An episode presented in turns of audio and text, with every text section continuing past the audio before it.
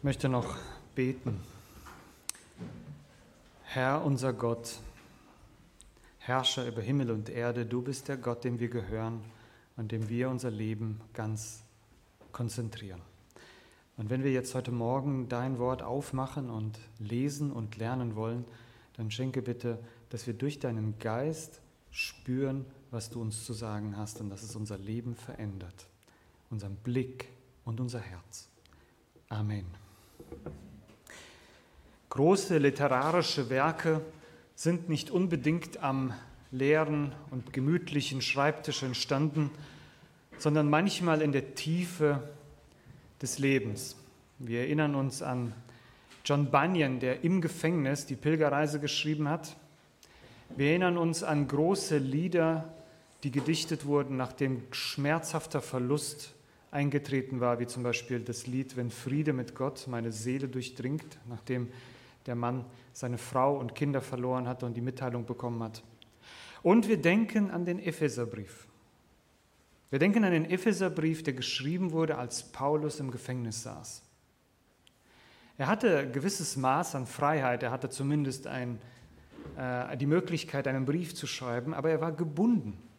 Und dieser Mann, der eigentlich, wir, wir kennen ihn aus der Apostelgeschichte, voller Elan und voller Power für den Herrn unterwegs war, der musste jahrelang teilweise im Gefängnis sein. Warum? Damit Gott ihm die Möglichkeit gibt, einen Brief zu schreiben, mehrere Briefe zu schreiben. Und wie schon angekündigt, wollen wir in, den nächsten, in der nächsten Zeit durch den Epheserbrief gemeinsam gehen, in der nächsten Serie. Und ich weiß, dass wir uns hier an einen Brocken heranwagen, der gewaltig ist. Aber es soll uns nicht stören, da dran zu gehen. Unzählige Predigten wurden bereits über den Epheserbrief gehalten. Immer wieder zitieren wir Verse aus dem Epheserbrief. Und die Wahrheiten scheinen uns oder die Aussagen so bekannt zu sein, dass wir in der Gefahr stehen, zu sagen, es ist nichts Neues mehr. Und in einer gewissen Weise stimmt es so. Wir wollen euch nichts Neues weitergeben. Es geht um nichts Neues, es geht um die Grundlagen unseres Glaubens, die schon über die Jahrtausende Bestand haben. Und meine Aufgabe heute Morgen ist ein sehr kurzer Predigtext, nämlich nur die ersten beiden Verse aus dem Epheserbrief. Und ich ähm, möchte euch bitten, dass ihr mit mir geht und aufmerksam da reingeht. Es soll so sein, dass ich schon über diese beiden Verse spreche, aber eben aus diesen beiden Versen auch so ein bisschen Ausblick geben will in das, was in diesem Brief drin steckt, soweit ich das machen kann. Der Predigtext, also der Epheserbrief Kapitel 1, Vers 1 und 2. Paulus, Apostel Jesu Christi, durch den Willen Gottes an die Heiligen und Gläubigen in Christus Jesus, die in Ephesus sind. Gnade sei mit euch und Friede von Gott, unserem Vater und dem Herrn Jesus Christus. Häufig überlesen wir solche solche Einleitungsworte, solche Grußformeln und wir gehen sofort weiter in den Text. Ich tue es auch oft genug. Aber wenn wir diesen Worten Beachtung schenken, und das durfte ich machen in der Vorbereitung, dann merkt man, dass es wie ein Brunnen ist, in dem man das, den, den Eimer runterkurbelt und er geht tiefer. Und je tiefer man geht, desto mehr entdeckt man auch darin. Das wird mir nicht gelingen, den Brunnen auszuschöpfen, aber wenigstens ein bisschen Wasser weiterzugeben. Ich möchte uns auf drei Punkte hinweisen, die diese Grußformel uns zu sagen hat. Erstens, der, Erfass der Verfasser und die Autorität des Briefes. Paulus, Apostel Jesu Christi durch den Willen Gottes. Dieser Brief beginnt so, wie viele Briefe im Neuen Testament beginnen. Und er beginnt auch so, wie viele Briefe in der damaligen Zeit begannen. Wir beginnen heute nicht einen Brief, in dem wir schreiben, hallo oder sehr geehrter Herr so und so, ich bin der und der. Das ist meistens nicht die Formel, sondern unser Name kommt meistens unten unter dem Schreiben. Oben steht vielleicht in einem Geschäftsbrief zumindest, wenn es ein guter ist, dann weiß man, wer schreibt, das steht oben im Adressfeld. Aber die damalige Art war so, dass man sich sofort vorgestellt hat, wer schreibt an wen. Paulus er nennt seinen Namen und er setzt voraus, dass die, dass die Leser ihn kennen. Nun, sie kannten ihn, ich komme darauf noch, Aber lasst uns kurz stehen bleiben, was in diesem Wort liegt. Paulus. Paulus. Paulus schreibt. Paulus, dessen jüdischer Name Shaul, Saulus ist, kam gebürtig aus Tarsus. Und schon als junger Mann war er ein eifriger religiöser Schüler und er wurde ein Pharisäer. Und in der Zeit nach der Kreuzigung von Jesus war er maßgeblich an der Verfolgung der Christen beteiligt. Und er tat dies aus der tiefsten Überzeugung, dass es richtig ist. Er hasste die Jünger und er richtete sehr viel Schaden unter ihnen an. Und wir können ihn mit Recht als Mörder und Verfolger der Gemeinde Jesu bezeichnen. Aber auf dem Weg nach Damaskus, da begegnet ihm der lebendige Gott. Da begegnet ihm Jesus und sagt, Schaul, Schaul, Saul, Saul, warum verfolgst du mich? Und dieser Saul stürzt auf den Boden und sagt, Herr, wer bist du? Bis dahin kannte er ihn noch nicht. Und da stellt sich Jesus ihm in den Weg und sagt, ich bin Jesus, den du verfolgst. Ich glaube, in diesem Augenblick brach eine Welt für ihn zusammen und es brach eine neue auf. Das war Saul, das war Paulus. Seine Begegnung veränderte ihn absolut radikal. Er begriff, in welcher Verlorenheit er unterwegs war und er begriff die Tiefe der Gnade, die ihn aus diesem Weg herausgeholt hat.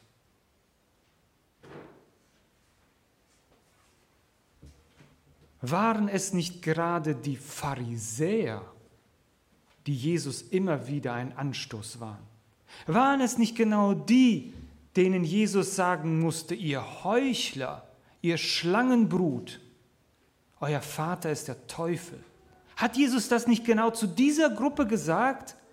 Und jetzt stellt sich Jesus in den Weg, einem Mann, der auf dem besten Weg war, genau so einer zu sein und zu werden wie die, die Jesus ans Kreuz gebracht hatten. Verstehen wir die Dimension von dem, was Gott im Leben von Paulus gemacht hat? Und wenn Paulus seinen Namen schreibt, dann liegt da eine ganz tiefe Geschichte. Paulus. Paulus steht in einer Reihe von Menschen, die ein Zeugnis der überwältigenden Gnade Gottes sind. Sie wurden nicht nur gerettet, sondern, also in Anführungsstrichen nur gerettet, sondern sie wurden zu geistlichen Leitern, zu Vätern und Müttern der Gläubigen. Und die Reihe ist lang von Menschen, die abgrundtief auf dem Weg gegen Gott unterwegs waren, die Gott herausgerettet hat und hat gesagt, und aus dir mache ich einen Edelstein in meinem Reich. Unglaublich. Paulus. Wenn wir also lesen, dass Paulus diesen Brief schreibt, dann lasst uns die Gnade spüren, die allein schon in diesem Namen liegt. Nirgendwo steht, dass Paulus sich neu benannt hat. Paulus und Saulus, das ist, der, das ist einfach nur die griechische Form, ist Paulus und die hebräische Form ist Shaul, Saulus. Aber die Bedeutung, die darin liegt, ist, dass Saulus der Große bedeutet und Paulus interessanterweise der Kleine. Er hat verstanden, wer er war. Spüren wir in diesem Namen, dass Gott sein Reich mit Versagern baut Er gebraucht sie nicht als Randsteine, sondern als Mittelsteine in seinem Bau. Und dieser Gnade ist Paulus sich so bewusst. Die Bedeutung dieser Gnade wird umso größer in diesem Nebensatz, der hier steht, Paulus, Apostel Jesu Christi, durch den Willen Gottes. Ich muss uns ganz kurz erklären, was es was es in der Bibel bedeutet, wenn hier steht der Wille Gottes. Es gibt zwei Arten von dem Willen Gottes in der Bibel. Und das ist wichtig, das zu verstehen. Es gibt den Willen Gottes und wir nennen ihn der souveräne Wille Gottes, der die Geschichte schreibt, der mit seiner Gemeinde oder mit seinem Plan ans Ziel kommt. Es war der Wille Gottes, dass Jesus am Kreuz starb. Aber es gibt auch den moralischen Willen Gottes, den er uns offenbart hat und hat gesagt, du sollst. Das ist auch der Wille Gottes. Oder es heißt im Thessalonicher Brief, glaube ich, denn das ist der Wille Gottes, ähm, oder äh, lobt Gott, denn das ist der Wille Gottes für euch. Oder die, dass ihr heilig seid oder so. Diese, diese, ähm, diese Befehle, diese Imperative, das ist auch der Wille Gottes. So, und wir wissen eins, dass der souveräne Wille Gottes immer ans Ziel kommt. Da gibt es überhaupt gar keinen Zweifel. Aber der Wille Gottes seiner Moral, in Anführungsstrichen, kommt nicht ans Ziel, weil die Menschen nicht das tun, was Gottes Wille ist. Das sind zwei verschiedene Sachen und es ist wichtig, wenn wir die Bibel lesen, dass wir verstehen, in welcher Kategorie wir unterwegs sind. War die, die Einsetzung des Paulus der Wille Gottes wie nach dem Motto, Gott hat gesagt, Paulus, komm, werde mein Apostel, und er hat gesagt, ja, ich mache das, oder war es ein Ausfluss der souveränen Gnade Gottes in seinem Leben? Wir lesen im Galater 2, Vers 15 bis 16, als es aber Gott, der mich vom Mutterleib an ausgesondert und durch seine Gnade berufen hat, wohlgefällig war, seinen Sohn in mir zu offenbaren, damit ich das Evangelium den Heiden voranbringe. Dass Gott sich dem Paulus in den Weg gestellt hat, war der Plan Gottes, den er vorher schon gefasst hat. Und das, dessen ist sich Paulus bewusst.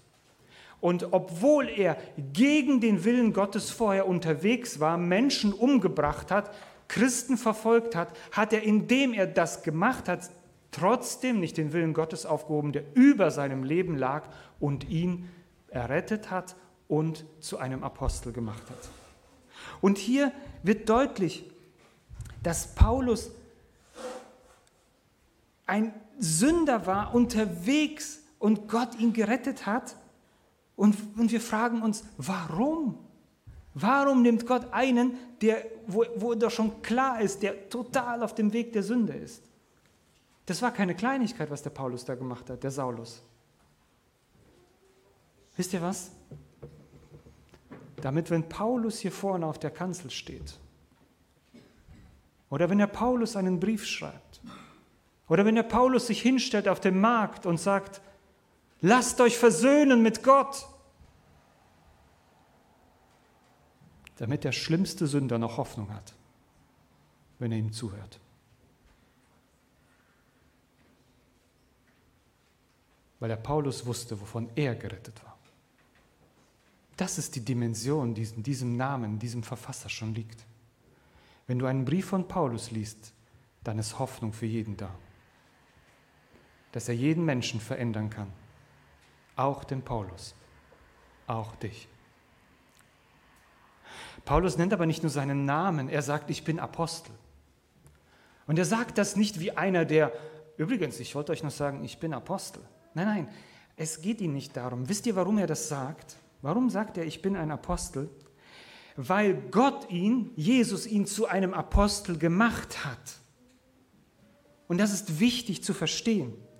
Denn in der, in, in der Zeit des Neuen Testaments waren die Apostel diejenigen, die die Autorität von Jesus bekommen haben, seine Gemeinde zu bauen.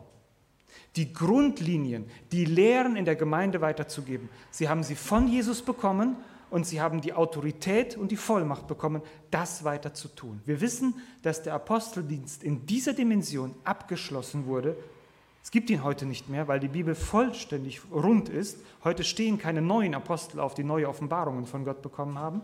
Und wenn es welche gibt, dann sollten wir sie als Irrlehre äh, äh, brandmarken.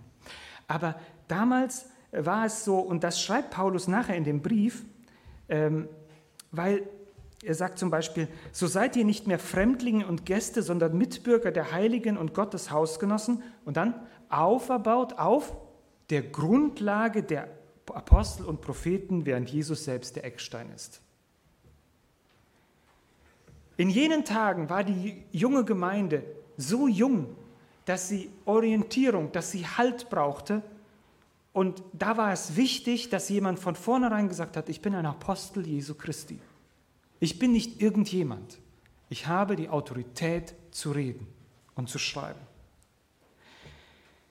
Er schreibt es auch weiter in, äh, im Kapitel 3, Vers 5 bis 6, dass in den früheren Generationen den Menschenkindern nicht kundgetan wurde, was in jetzt seinen Aposteln und Propheten durch den Geist geoffenbart worden ist, nämlich dass die Heiden miterben seiner Verheißung und in dem Christus durch das Evangelium.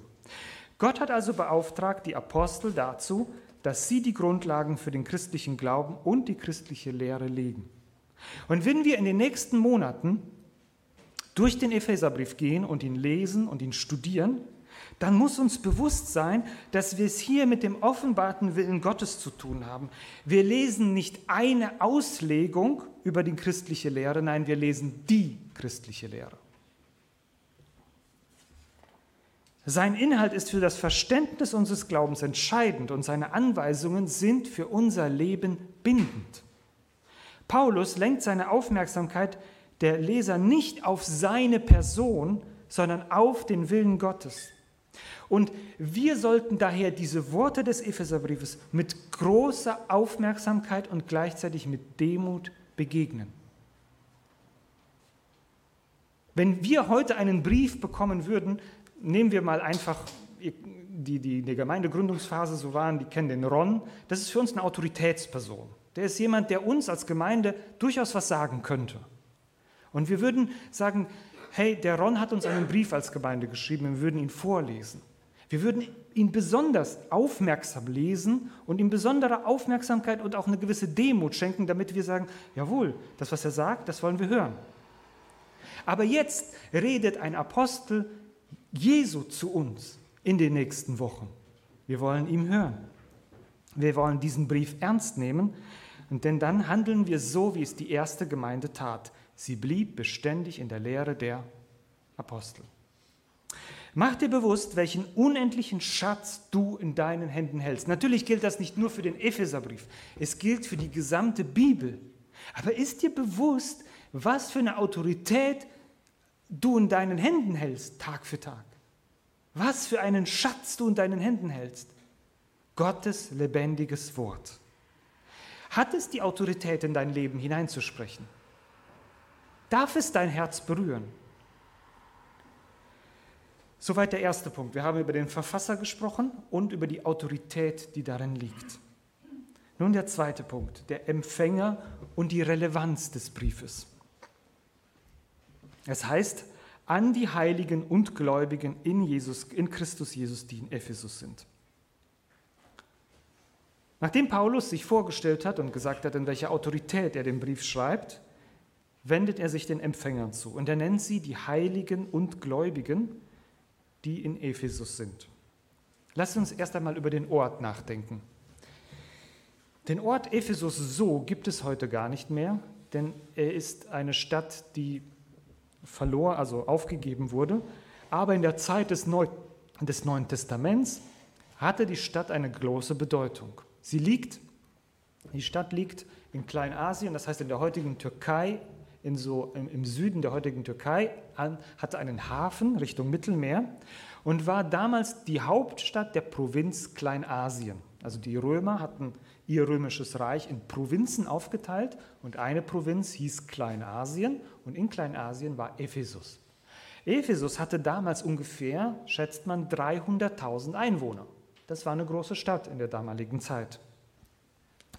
Und ähm, Paulus tat seinen Dienst in dieser Stadt am Ende der zweiten Missionsreise und dann nochmal zu Beginn seiner dritten Missionsreise.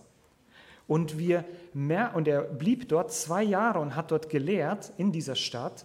Und wir sehen, dass er eine große Verbundenheit mit dieser Gemeinde entwickelt hat.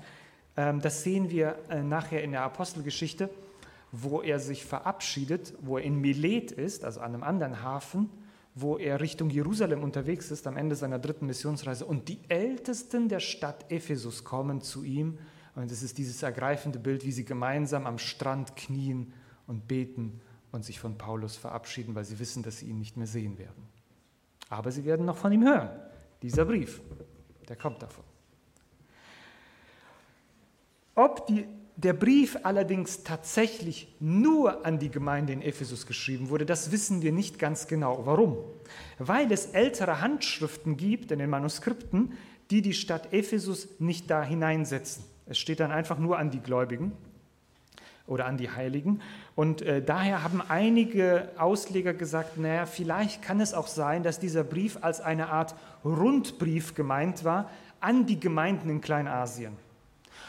Das könnte sein, weil interessanterweise, wenn wir diesen Brief lesen, lesen wir kein einzig gemeindespezifisches Problem oder Anfrage, die gestellt wird. Ganz anders im Korintherbrief zum Beispiel, der, der voll ist davon. Der Galaterbrief, der voll ist davon. Keine Grüße an irgendjemanden speziell. Interessant, nicht wahr? Also könnte es sein, dass Paulus ihn geschrieben hat, zwar an die Gemeinde in Ephesus, aber es war von vornherein klar, dass der weiter verteilt wird an die umliegenden Gemeinden. Nun, das sollte uns nicht so sehr belasten, ob er nur für die Epheser war oder nicht, denn selbst wenn es nur die Epheser waren, dann ist doch viel entscheidender, wer genau gemeint ist. Es sind die Heiligen und Gläubigen in Christus Jesus. Paulus spricht eine Gruppe an, die es bisher so noch nicht gab. Briefe wurden schon immer geschrieben an die Mächtigen der Welt, an Einwohner einer Stadt oder an Einzelne. Doch die Empfänger unterschieden sich sehr von allen anderen. Heilige und Gläubige in Christus Jesus. Und wenn wir darüber nachdenken, was das bedeutet, mit diesen wenigen Worten sagt Paulus sehr, sehr viel aus. Ich glaube, dass wir die, Gruppe, äh, die Bedeutung dieser Gruppe nicht umfassend begreifen können. Möchte uns dazu einen Blick machen, einfach mal auf den Globus dieser Welt. Ihr habt jetzt vor Augen den Globus, die ganze Erdkugel. Europa, Afrika, Asien, überall. Und je näher wir so hineinzoomen, ja, wie bei Google Maps, gehen wir rein und dann sehen wir auf dieser ganzen Erde, stell dir vor, in Google Maps könnte man nicht nur die Landkarte und die Städte sehen, sondern wir könnten die Menschen sehen. Wir gehen so rein und wir sehen dieses Gewusel an Menschen. Wir sehen große Städte, viel Bewegung. Wir sehen einzelne Dörfer, wir sehen Landstriche, wo nur einzelne Nomaden unterwegs sind. Manche leben in Städten, andere in Dörfern, andere ganz in der Abgeschiedenheit. Es sind Menschen unterschiedlichster Herkunft. Manche sind von der Hautfarbe her dunkel, andere sind hell. Sie haben ganz unterschiedliche Kulturen, aber ein Ständ, diese ganze, dieser ganze Globus ist wie so ein großer Ameisenhaufen, der sich bewegt. Es gibt, aber in diesem Haufen von Menschen gibt es ganz natürliche Gruppen, die sich unterscheiden. Da gibt es die Menschen, die einer bestimmten Ethnie zugeordnet sind, einem bestimmten Kontinent, einem bestimmten Land. Oder es sind bestimmte Sippen, Familien, die da irgendwie abgegrenzt sind. Aber auf diesem ganzen Globus, und jetzt möchte ich, dass wir da einfach ein bisschen Fantasie haben, schaut Gott auf diesen Globus und er sieht eine ganz besondere Gruppe. Und sie unterscheidet sich total von allen anderen. Man sieht sie nicht direkt. Sie, sie sieht aus wie alle anderen Menschen, aber ihre Existenz ist unendlich bedeutend. Es ist die Gruppe, die der Schöpfer dieser Welt für sich markiert hat. Die Absonderung, also er, hat sie, er nennt sie Heilige, der Apostel Paulus, weil heilig abgesondert bedeutet. Abgesondert nicht in dem Sinne, dass wir auf diesen Globus schauen und sehen, ah, da sind sie, sie sind hier in diesem Ghetto oder in diesem, in diesem Verschlag hier. Nein, nein, sie leben nicht nur für sich allein. Sie leben mitten unter den anderen, aber sie sind trotzdem irgendwie abgesondert. Sie gehören nicht ganz dazu. Sie haben eine besondere Stellung von Gott erhalten. Und so schreibt Paulus einen Brief an diese Menschen, die vor Grundlegung der Welt erwählt wurden, damit sie heilig und tadellos sind. So heißt es gleich, werden wir in der nächsten Predigt haben. Und er hat sie bestimmt zur Sohnschaft für sich selbst. Ich will euch hineinnehmen in diese Dimension, die da drin liegt.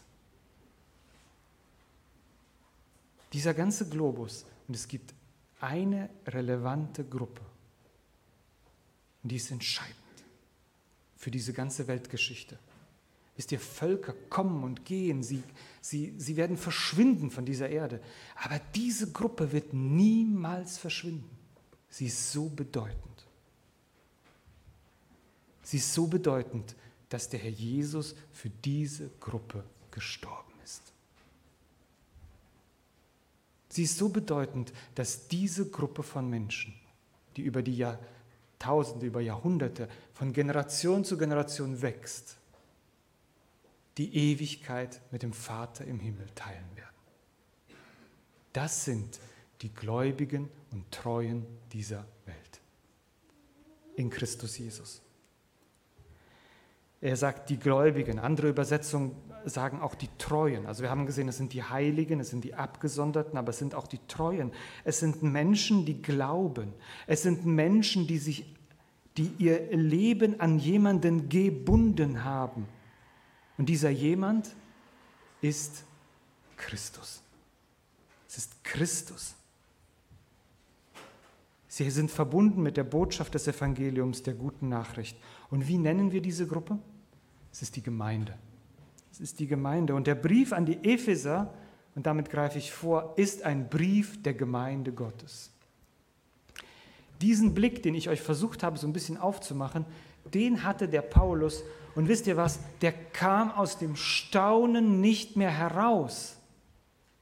Der Paulus kam aus dem Staunen nicht mehr heraus, als er die Dimension begriff, was Gott vorhat auf dieser Welt. Er, dieser Jude, der in, in diesem Kasten in sich gewohnt hat, be begriff plötzlich die Freiheit, die da drin liegt, dass Gott Menschen aus dieser ganzen Welt zu seinen Gläubigen berufen hat und sich eine Gemeinde baut, eine Braut, diese Bilder kommen in, die, in dem Epheserbrief, einen Tempel, und er sagt, wow, da sind ja nicht nur die Juden drin, das, das geht ja weiter. Der Paulus bis ans Rand, an den Rand seiner Welt, wie er denken konnte. Er wusste noch nichts von Menschen in Amerika, von Menschen in Af äh, im tiefsten Afrika oder wo auch immer. Er kannte sie nicht, aber er begriff die Dimension Gottes. Er begriff sie. Wenn wir also diese Worte in dieser Grußformel lesen, dann lasst uns innehalten und anfangen zu staunen, denn es gibt diese Heiligen und Treuen nicht nur damals in Ephesus, sondern auch hier in Flutischen. Es gibt diese Heiligen und Treuen nicht nur damals in Ephesus, sondern hier in Flutischen. Gehörst du zu dieser Gruppe? Gehörst du zu dieser Gruppe?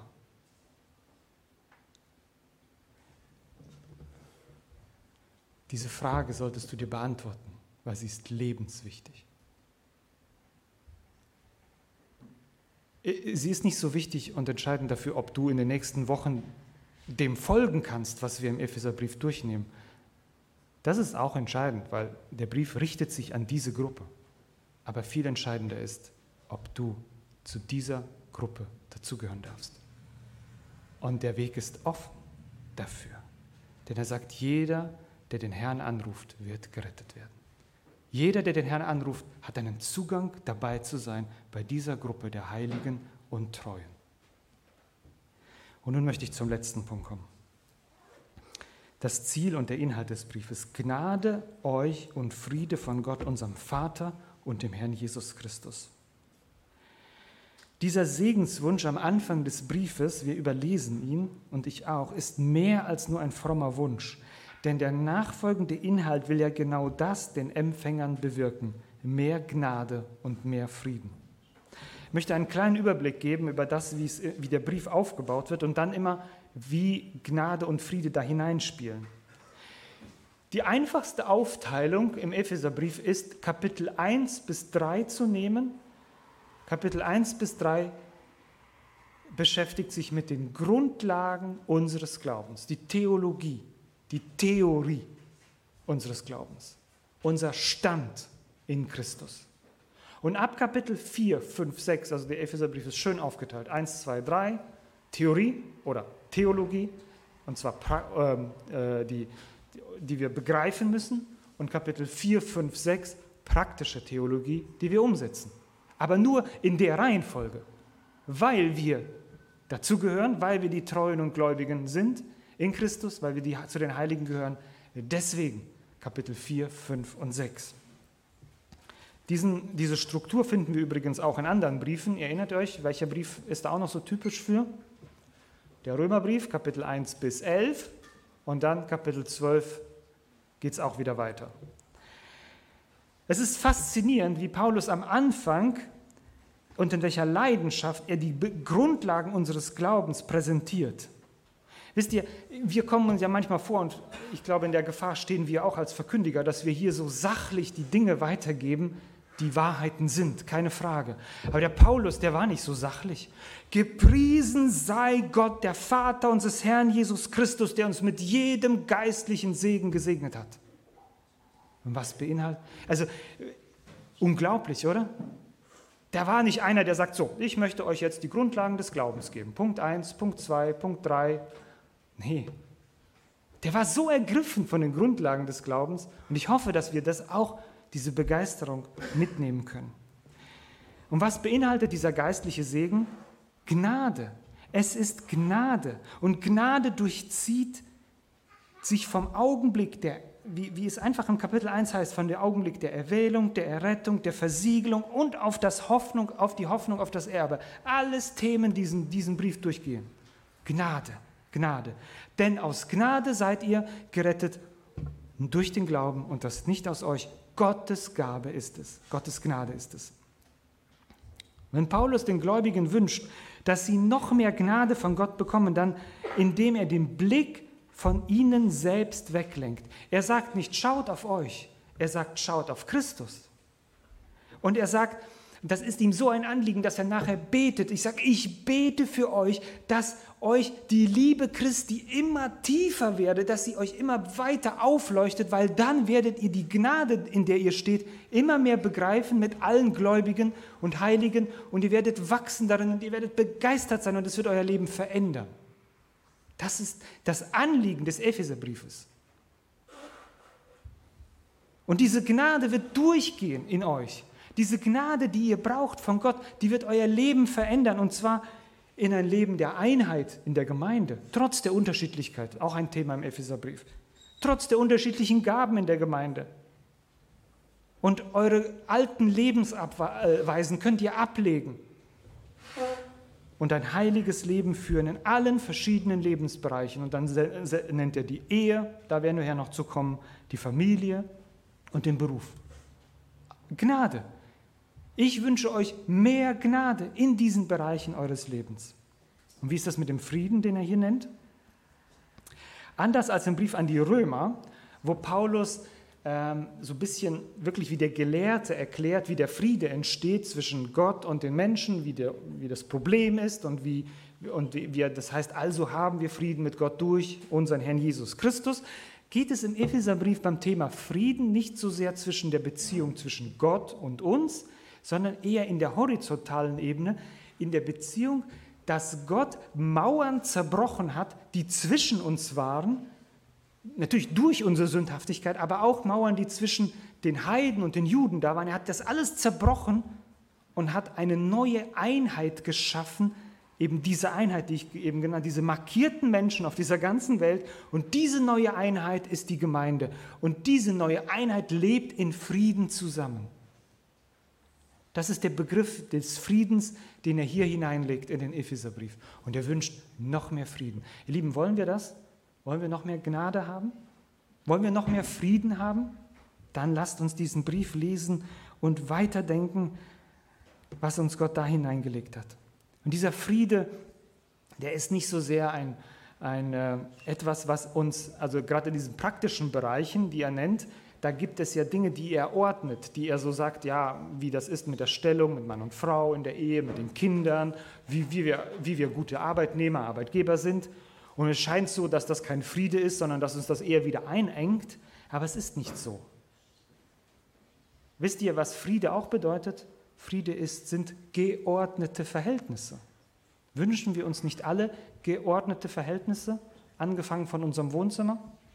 Da ist auch dann manchmal kein Friede, wenn da keine Ordnung ist. Und so schafft Gott durch den Epheserbrief Ordnung in unser Leben. Und Ordnung bringt Frieden. So einfach. Amen. Und angefangen in meinem eigenen Herzen. Wenn da Friede ist, wenn da Ordnung ist, dann habe ich Frieden. Und ihr wisst alle, wenn da keine Ordnung ist, dann ist da auch kein Friede. Paulus. Paulus. Lasst uns einfach zusammenfassen. Paulus.